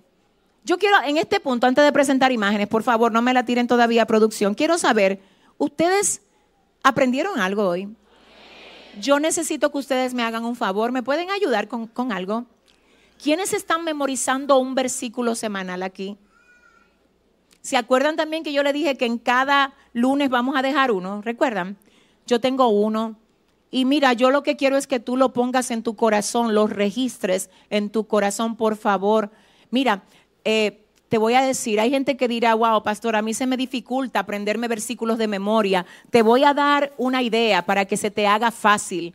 Mira, yo no sé si tú has visto que en tu teléfono hay una, ¿cómo se llama esto? Una aplicación, será, no, no es una aplicación. Es como algo que trae el mismo teléfono insertado. Se llama notas de audio. ¿Quiénes tienen notas de audio? Que no es WhatsApp, es notas de audio Mire lo que pasa si usted graba un versículo como si fuera una canción. Usted ve cómo usted se aprende las canciones. Usted se le aprende las canciones. Usted se pasa la semana entera oyendo ese versículo como si fuera una canción. Y usted verá que se lo va a aprender. Y le voy a decir algo más. Mientras usted más ejercita su cerebro para memorizar, más fácil se le hará memorizar. Es necesario que comencemos a meditar y a memorizar la palabra de Dios. El versículo que yo quiero que memoricemos en estos días es el de Filipenses 4:8. Por lo demás, hermanos, ustedes se lo saben, yo vi que ahorita ustedes lo decían, ¿verdad? Todo lo que es verdadero, todo lo puro, todo lo honesto, todo lo amable, todo lo que es de buen nombre, ese. Vamos a aprendernos ese. Es importante. ¿Por qué quiero que te aprendas ese? ¿Por qué? Porque eso le va a poner un cerco a tu espíritu y a tu mente. Es un filtro para que todo lo que no compagina o es coherente con lo que dice la palabra ahí, entonces no haya cabida en ti. Vamos a ver ahora como última cosa de la noche algunas imágenes. El próximo lunes yo pienso que podemos ir como entrando un poquito más hacia la profundidad. ¿Qué dicen ustedes? ¿Se puede aquí? ¿Se puede? Yo quiero que usted me traiga gente de la de su trabajo que está medio confundido, sí, hágale el favor para que entienda y no, y no se confunda y el diablo no lo, no lo cegue. Vamos a ver hoy algunas imágenes que podemos ver popularizadas de diferentes formas en el movimiento de la nueva era. Quiero que veamos en primer orden el ojo turco. Vamos a ver. El ojo turco. Hay una de las imágenes que tiene solo el ojo, todavía no he pedido esa. No sé si tenemos la de solo el ojo para que la puedan ver en toda la amplitud. El ojo turco, ya usted vio las pulseras y, los charms, charms, ¿verdad? De, Pandora creo que incluso hay. Pero ah, quiero que me pongan solo la imagen, que creo que la tenemos, producción, si no, ahí está. Ahí está. Ya la pueden quitar. Eso es lo que se conoce como el ojo turco. Ahora sí lo podemos presentar en las pulseras y todas las cositas. Vamos a ver. Bien, ¿qué pasa aquí? Ahí está el ojo turco. A veces anda en la medalla que nosotros tenemos, en las pulseras. Y uno anda con eso para arriba y para abajo, porque uno dirá, ay, pero eso me combina a mí con la blusa azul que yo tengo en la casa. Hasta bonito se ve. Lo que pasa es que llegó la hora de abrir el entendimiento aquí. ¿Usted ve? Sí, en el nombre del Señor. Entonces, mire, está en aretes, está en las medallas, está en pulsera y está en otras modalidades. Está en cuadros, está en diferentes en diferente forma. Donde quiera que usted vea eso de ahora en adelante, sepa que se trata de algo que literalmente lo voy a leer aquí. Dice que el ojo turco se conoce también como el nombre de Nazar y se trata de un amuleto. Un amuleto protector que se presenta en forma de una gota plana cuyo interior contiene la forma de un ojo. Es a valor, este avalorio, perdón, dice se suele usar para protegerse de las malas energías, así como del mal de ojo. ¿Usted entendió? La gente escúcheme, déjeme decirle algo. Hay gente que no lo está usando para eso, sino que se lo regalan o lo compran sin entendimiento. Por favor.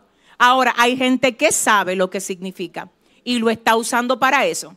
Y lo que yo quiero que usted sepa es que eso no te libra a ti de ningún mal. Eso atrae el mal hacia ti. Entonces yo le voy a pedir con respeto, obviamente yo simplemente mi responsabilidad aquí es venirte a enseñar la Biblia y enseñarte para que tú no sigas en este tipo de, ignorancia. Ahora ya lo que tú vayas a hacer es responsabilidad tuya. La gente miembro de aquí, la gente que Dios asignó a esta casa, sepa que la instrucción de su pastora, que también es su decisión si usted la va a seguir o no, es que usted se deshaga de eso. Escuche cuál es la instrucción, que usted se deshaga de eso y no se lo regale a la prima.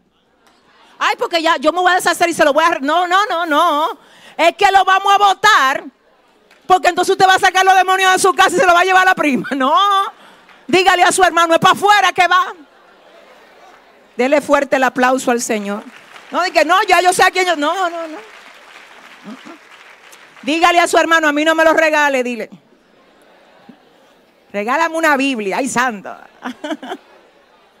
El próximo. El próximo, vamos a ver el próximo. Se me fueron 10. Yo sí he visto pulsera de esta por aquí. Si usted anda con una, no se preocupe que Dios te trajo para hacerte libre hoy de eso. Ay, Dios mío. ¿Qué es esto? Eso se conoce como la flor de la vida. Dice, la denominación de flor de la vida se usa para designar a estos motivos de fecha relativamente reciente y se encuentra extendida en divulgadores de temáticas místicas y esotéricas en el contexto del movimiento de la nueva era. Se le reconoce como la flor de la vida, está en medallas, en anillos, en decoración de la casa, porque aquí entre nosotros, y vamos a admitirlo, hasta bonito eso se ve. No, porque vamos a ser sinceros. Te me excusa. Un cuadrito así, uno dice, ay, pero wow. El problema es que si uno no sabe, déjeme decirle lo que me pasó a mí. A mí me llevaron unas botellas allá. Tampoco creo que la persona que lo llevó lo hizo eh, a sabiendas o con maldad. No lo creo, de verdad. Yo quiero creer que no. Pero gracias a Dios, no sé si Ana anda por ahí, hace como dos o tres años, cuando eso yo no estaba casada con Giovanni, yo recuerdo que yo estaba arreglando mi casita y yo le dije a esa persona, quiero que tú me ayudes a acomodar las cosas aquí. Y ella pues fue y compró algunas cosas. Y entre las cosas que ella fue a comprar, habían unas botellas en el baño que decía así mismo, decía botánica de San Miguel. Y usted sabía que si usted se pone a orar, Dios lo va a llevar a usted donde están las cosas que tienen que salir de su casa. Prepárese que Dios a usted le va a revelar dónde están guardadas las cosas que hay que sacar de su casa. La gente que tiene una experiencia así aquí, que levante la mano. Dime si a ti Dios en algún momento te ha dicho, sácame ese cuadro. Aleluya. Déjate de estar viendo esa serie. Cuando Dios te reprenda sobre algo, no postergue votar lo que Dios te está mandando a votar. Tú sabes lo que dice la palabra, que el anatema hay que sacarlo. Dios mío, ayúdame. Hay guerras que hay gente que no le está ganando porque tiene al anatema mudado en su casa. Quizás a partir de, bueno, de aquí hacia atrás tú me puedes decir, yo no sabía y el Señor sabe que tú no sabías. Hay un solo problema. Dele fuerte el aplauso al Señor.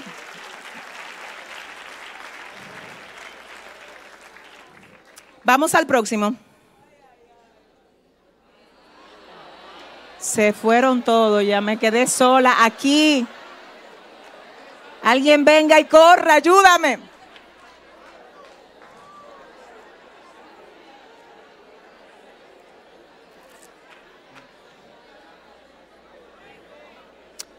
Escucha esto. En el hinduismo, el árbol de la vida se conoce como el kalpa. Dice, que es un árbol sagrado que se encuentra en el paraíso de los dioses hindúes. Es un símbolo de la fertilidad, la prosperidad y la vida eterna. Es un símbolo de fertilidad. ¿Usted oyó? Es un símbolo de qué? De fertilidad. Vuelvo al punto, señores, señores, estas cosas pueden estar en tu cofre, en tu armario, sin que tú pensaras que era algo malo. Es en serio que te lo digo, mi vida. Pero a partir de hoy vamos a tener un mejor entendimiento de esto. Y te tengo que decir algo, para la gente que lo hace sabiendo, te lo dije al principio del discipulado, te lo voy a volver a decir. Mi amor, escúchame. Dale gracias a Dios que tú estás ahí sentada ahora mismo, sentado. Es más, yo sé que si tú estás sentado ahí fue porque Dios quiso que tú te sentaras ahí. Quizás tú entraste a la transmisión, no quizás para creer en lo que yo te iba a decir, sino más bien para quizás debatir o contradecir. Lo bueno es que nada de lo que yo he dicho aquí viene de mí, viene de Dios para ti y Dios te ama más de lo que tú te amas, mi amor. Entonces te voy a dar una noticia, escúchame esto, para la gente que está usando esto porque entiende que esto le va a hacer que ellos sean fértiles, te voy a decir algo. Yo estaba en El Salvador este fin de semana y el sábado estaba predicando en un evento de mujeres que me invitaron a participar allá. Y yo le estaba hablando a las mujeres del Salvador y les decía, miren chicas, el libro de Génesis en el capítulo 30, creo que el verso 14, dice lo siguiente. Dice que Rubén, el hijo de Lea, le llevó unas mandrágoras a su mamá. Cuando Raquel la hermana de Lea vio que Rubén le llevó las mandrágoras, habló con Lea y le dijo, dame de las mandrágoras que te trajo tu hijo. Lea le responde a Raquel y le dice, ¿qué tú quieres? Te quedaste con mi marido y también quieres las mandrágoras. Raquel le dice, vamos a hacer algo, acuéstate tú con él hoy y dame las mandrágoras. ¿Tú sabes por qué ella querían eso? Porque se entendía que las mandrágoras tenían que ver con la fertilidad. Lea la Biblia para que usted vea lo que pasa ahí. Dice la Biblia que Raquel, a pesar de quedarse con las mandrágoras, no fue, no estuvo embarazada hasta luego. Así mismo lo hace ver el texto. Luego, y dice, y se acordó Dios. Ay, ay, ay, ay, ay. Y se acordó Dios de Raquel. Y ella se hartó de mandrágora. Pero el que abre la matriz, si ese es el aplauso, dáselo bien. El que abre la matriz es Dios. ¿Alguien dice amén? Vamos a ver el último. Hmm, Dios mío. Ah, pero ustedes tienen. Ah, espérate. Dile a tu hermano, pero fue el Señor que te trajo a ti hoy para acá. ¿Quiénes de ustedes han visto esto? ¿Quiénes sabían lo que, lo que significaba? ¿Quiénes? ¿Quiénes sabían lo que significaba? ¿Quiénes no sabían lo que significaba? Ok, vamos a ver. Cristina, lee la descripción. Yin Yang es un principio filosófico y religioso que explica la existencia de dos fuerzas opuestas, pero complementarias, que son esenciales en el universo.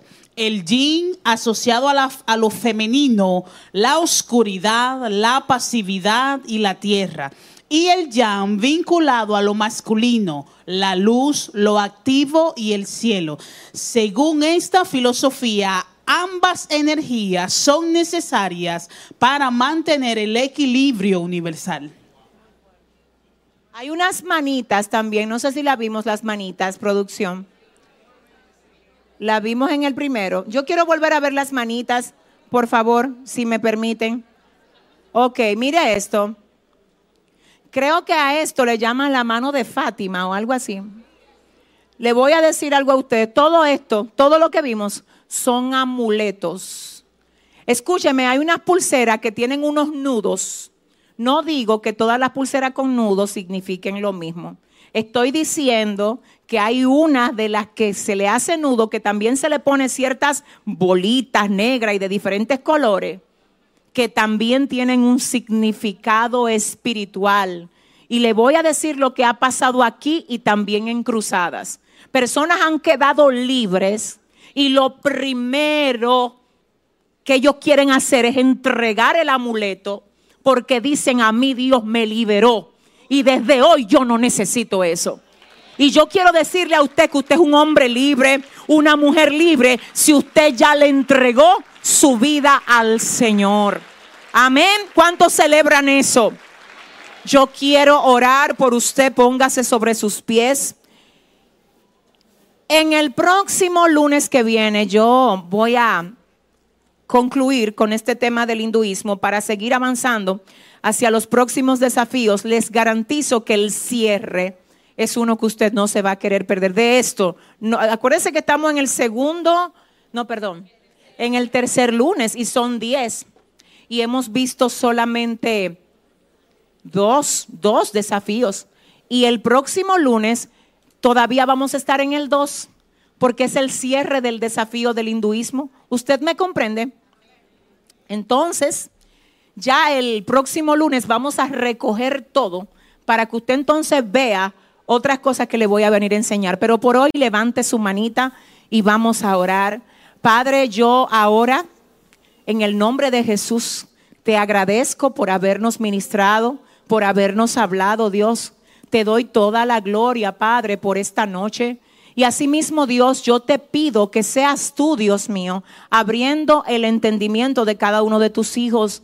Padre, por favor, te pido que toda venganza, todo ataque, contraataque, todo lo que quiera dañar la vida de tu pueblo, sea quebrantado ahora por el poder de la sangre de Cristo.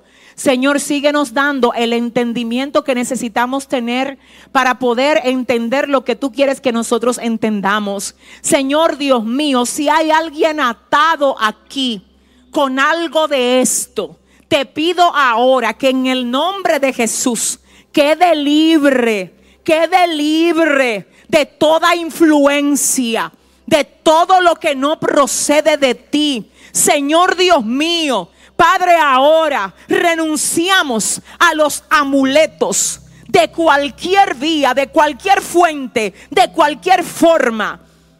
Señor Dios mío, queremos honrarte. Por eso sacamos al anatema hoy de nuestra vida.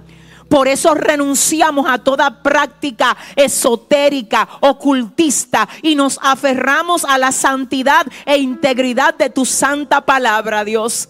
Queremos hacernos amigos tuyos, amado. Queremos conocerte, Padre. Queremos servirte con temor, con reverencia, con respeto. Cubre tu iglesia, guarda tu iglesia. Enséñanos a meditar, pero en ti. Enséñanos a meditar, pero en tu palabra. Enséñanos a hallar la paz, el equilibrio que necesitamos, pero en ti. Porque no nos ha dado Dios espíritu de cobardía, sino de poder, de amor y de dominio propio. Dios, enséñanos. Enséñanos, trae a nosotros el entendimiento, Padre, que necesitamos tener. No lo queremos de otra fuente, lo queremos de ti. No lo queremos, Señor, de otras corrientes. Lo queremos de ti, Padre. Es de ti, fuente de vida. Es de ti, dador de la vida. Es que no hay otro Dios como nuestro Dios. Es que no hay otro Dios como nuestro Dios. Renunciamos a toda práctica de idolatría en cualquiera de sus formas. Renunciamos a toda hechicería, lecama, en cualquiera de sus formas. Señor, santifica tu iglesia. Santifica tu pueblo. Santifícanos, Señor. Y ayúdanos, Señor, a ser cada día mejor para la gloria y honra de tu santo nombre, Padre. Gracias, Señor, en el nombre de Jesús. Ahora vamos a honrar a Dios con nuestros diezmos y nuestras ofrendas. Y quiero saber si aquí hay alguien que no conoce a Cristo y en esta noche quiere entregarle su corazón a Él. Por favor, déjeme saber, porque parece que hay una vida aquí. Y yo quiero saber si tú hoy quieres darle tu vida a Cristo. Si hay alguien que llegó, le voy a pedir a la gente que está aquí que no se vaya nadie de esta casa sin despedir. Mire, le voy a decir, es una falta de respeto a la presencia de Dios que alguien se vaya de la iglesia sin que se haya despedido. En esta iglesia, los hijos de esta iglesia saben que irse del servicio antes de que despidan es una falta de respeto a Dios. Eso es lo que a ti te han enseñado. Así que yo quiero ahora que honremos a Dios con nuestros diezmos y nuestras ofrendas. El ministerio va a cantar, pero yo necesito asegurarme de que la persona que llegó aquí necesitada de Dios sepa que ahora mismo puede levantar su mano donde tú estás y nosotros vamos a orar por ti. Yo quiero que ustedes pasen. Puedes venir. Puedes venir.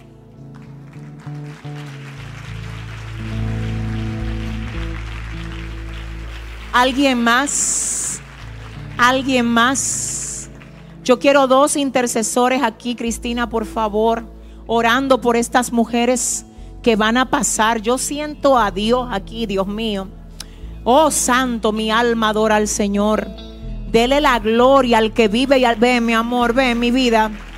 Gloria a Dios, qué bello es el Señor. Qué bello es el Señor.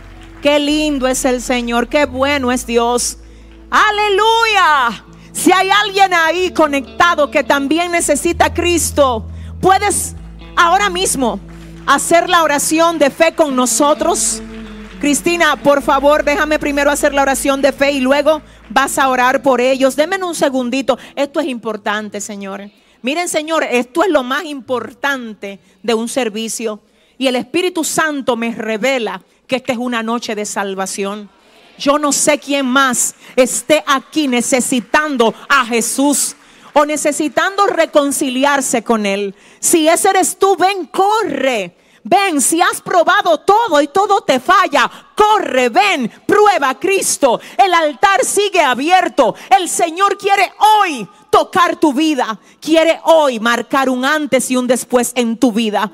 Si hay alguien conectado ahí, yo quiero que repita con nosotros esta oración. Ustedes repitan, por favor, Señor Jesús, en esta noche te reconozco y te acepto como mi único y suficiente Salvador. Perdona mis pecados, libértame de todo lo que me ata prepárame para ti, limpia mi ser y lléname de tu santa presencia. Dame la sabiduría que necesito y ayúdame a estar lista, listo, para cuando tú vengas por mí o para cuando yo parta contigo. En el nombre de Jesús. Amén y Amén. Padre, gracias por estas vidas. Las intercesoras oran y si usted hizo esa oración, usted ya pertenece al cuerpo de Cristo y puede llamarnos. El número está ahí en pantalla. Estamos aquí para orar por ti. Que Dios te bendiga y que sigas adelante en el propósito de Dios para ti. Ahora sí vamos a adorar al Señor con nuestras ofrendas. Gloria a Dios.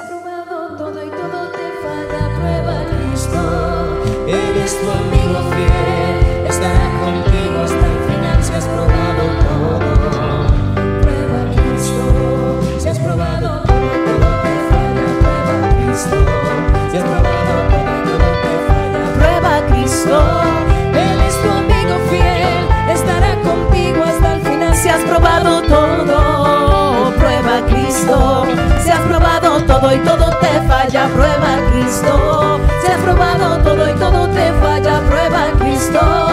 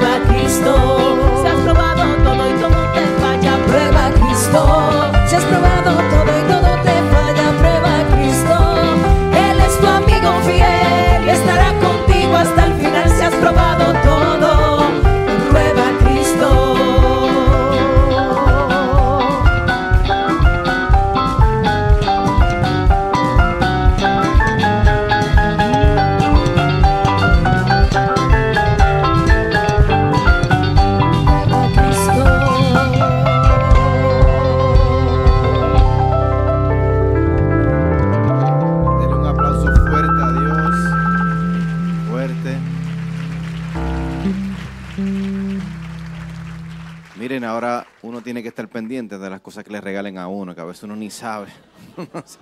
Pero es verdad, a veces uno no sabe ni qué uno se está llevando a la casa y uno dice, ¿qué es lo que está pasando? Pero son cosas que uno, a veces la gente en ignorancia, otras veces uno ni sabe, pero hay que tener mucho cuidado con eso. Eh, bueno, yo creo que ha sido una noche de mucho conocimiento y entendimiento, porque yo creo que una de las cosas que nosotros como hijos de Dios tenemos que estar como constantemente alerta, porque nosotros estamos en este mundo. O sea, nosotros nos manejamos, ¿sabe? tenemos que ver con ese tipo de cosas todos los días, en su trabajo, en la universidad, en cualquier lugar. Ahora bien, ¿dónde está el fundamento de usted? Ya usted tiene herramientas para poder entonces manejar ese tipo de situaciones. Y yo quiero que por favor usted extienda la mano para orar por nuestra pastora, por esta excelente exposición que dio en el día de hoy. Miren, eso fue desde que salimos de allá del Salvador, ella preparando eh, los detalles finales para, para lo de hoy. Y aprovecho a agradecer a la Nación del Salvador que nos recibió con tanto cariño. De verdad que fue un fin de semana increíble. A los pastores eh, Luis, Pastor Luis y Pastora Silvia eh, de la Fraternidad de Manuel en El Salvador, de verdad gracias por el cariño, por el respeto y la forma en cómo nos recibieron. Y en este momento vamos a extender la mano hacia nuestra pastora y para también ser despedidos. Padre, gracias. Gracias por este hermoso momento, gracias por este tiempo, Dios mío. Gracias por tu palabra, gracias por tu conocimiento, Padre. Gracias porque sabemos que hoy, una vez más, nos das herramientas, nos das guianza, mi Dios, para poder estar seguros en ti, Dios mío. Padre, te pido que nos dejes un discernimiento adicional, mi Dios, para nosotros poder identificar qué viene de ti y qué no viene de ti, mi Dios. Ayúdanos a poder identificar las trampas, Dios mío, las cosas que parece que son buenas, pero no lo son, Dios mío. Ayúdanos, Padre. Y en esta hora como pueblo, mi Dios, nos unimos para cubrir la vida de nuestra pastora, Dios mío. Dios mío, sé tú con ella, Padre, poniendo un cerco de protección alrededor de ella, Padre. Mira, Padre, que ella ha dado el mensaje según lo recibió de ti, Dios mío. Yo te pido que tú la cubras, que tú la guardes, Dios mío. Y que seas tú siempre, Dios mío, ensanchando, Dios mío, el entendimiento, la sabiduría que le das, mi Dios, para poder seguir llevando tu palabra. En esta hora, Padre, nos vamos de este lugar, pero nunca de tu presencia. Vamos a salir de este lugar sabiendo que en tus manos estamos seguros, Padre. Y esta semana que acaba de iniciar, Dios mío, ayúdanos a tomar buenas decisiones, ayúdanos a tomar las decisiones correctas, Dios mío. Sé tú con nosotros, Padre, en cada escenario de nuestras vidas que te necesitemos, Dios mío. ¿Y sabes cuál escenario, mi Dios? En todo, Padre, porque te necesitamos en todo, Padre, hasta en, hasta en cualquier detalle mínimo, Dios mío. Te necesitamos, Dios mío. Salimos de este lugar, pero nunca, nunca de tu presencia, mi Dios. En el nombre de Jesús. Amén y amén. Bendiciones, soplo.